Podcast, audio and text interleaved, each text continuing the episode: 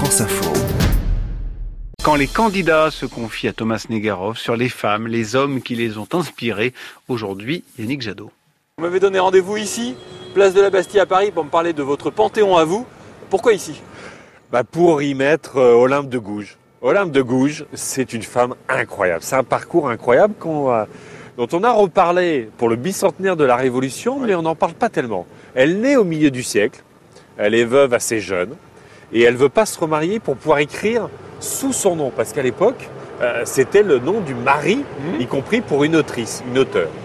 Et euh, elle va avoir un parcours, elle va se battre contre l'esclavage, elle va se battre pour la libération des femmes, y compris sous la monarchie, euh, et elle va être révolutionnaire. Elle va écrire sa déclaration des droits de la femme pour le divorce. elle se bat contre le vote censitaire.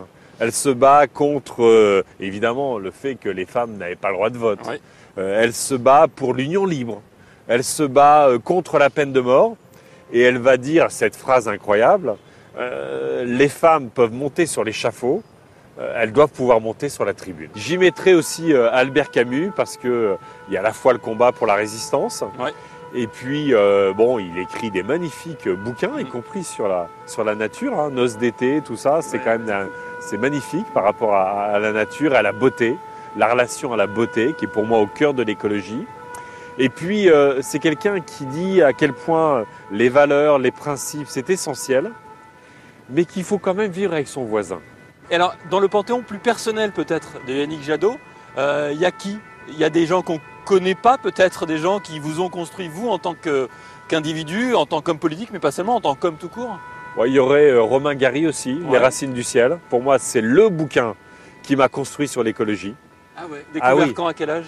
Je devais avoir 19, euh, 20 ans. Il dit, au fond, l'écologie, c'est un humanisme.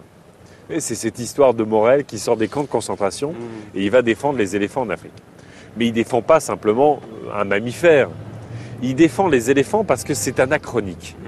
Parce qu'au fond, c'est la vraie différence et que sortant des camps de concentration, il dit l'humanisme, c'est de défendre euh, la différence et c'est pour ça qu'il défend les éléphants. Donc je trouve que cette écologie, cet humanisme, c'est magnifique, y compris en période décoloniale. Bon.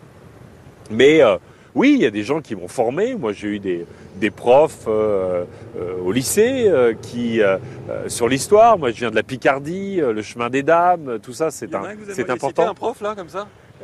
Mar Marival. Euh, qui, était, qui était là et qui, euh, y compris, qui nous apprenait l'histoire à travers le cinéma. Ah. Je trouve que c'était une clé d'entrée euh, sur l'histoire qui était un peu différente des bouquins, tout ça. Mhm. Je trouve que c'était une façon de faire vivre l'histoire qui est, qui, est, qui est, fantastique. J'ai eu un, un prof d'éco à la fac qui était très engagé sur l'économie du développement, qui a fait que juste après la fac, je suis parti vivre et travailler au Burkina Faso. Euh, et puis, on a arraché des OGM avec José Bové. Euh, il on a apporté, on a porté... personnel, José ah oui, ouais, ouais, ouais, c'est un, c'est quelqu'un qui m'a, qui m'a incontestablement inspiré et qui, euh, je reste très ami. L'Europe avec Danny Cohn-Bendit. donc, il y a comme ça beaucoup de personnages qui m'ont accompagné, inspiré. Dans les entretiens, comme ça, dans le panthéon personnel que j'ai fait avec d'autres candidats que vous, on évoque parfois des personnages de la famille. Très souvent, c'est les grands-parents qui reviennent. Ce sera plus mes parents que mes grands-parents en fait. Euh, moi j'ai vécu à la campagne, j'ai grandi à la campagne et avec mes parents on allait beaucoup dans la nature. Il y avait cet amour des arbres, cet amour de la nature, d'essayer comme ça de marcher discrètement dans la forêt, de voir une harde avec euh, des cerfs, des biches et c'était quand on voyait ça on était juste ébloui pendant des jours. Euh, ce rapport à la nature, ce rapport à la politique, ce rapport aux, valeurs républicaines, parce que mes parents étaient instituteurs. Euh, je suis né dans le logement de fonction de l'école du village.